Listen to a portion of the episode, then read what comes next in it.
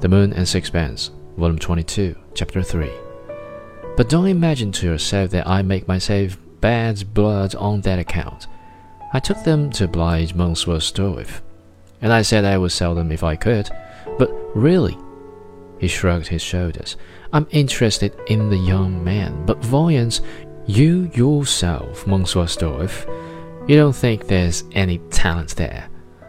I give you my word of honor, there's no one painting today in whose talent I am more convinced.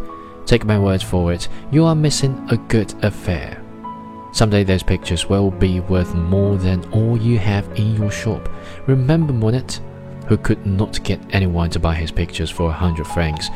What are they worth now? True, but there were a hundred as good painters as Monet who couldn't sell their pictures at that time and their pictures are worth nothing still. How can one tell? Is merit enough to bring success? Don't believe it, du reste. It has still to be proved that this friend of ours has merit. No one claims it for him but Monsieur Stroeve. And how then we recognize merit? asked Dirk, red in the face with anger. There is only one way by success. Philistine, cried Dirk. But think of the great artists of the past, Raphael, Michelangelo, Ingres, Delacroix.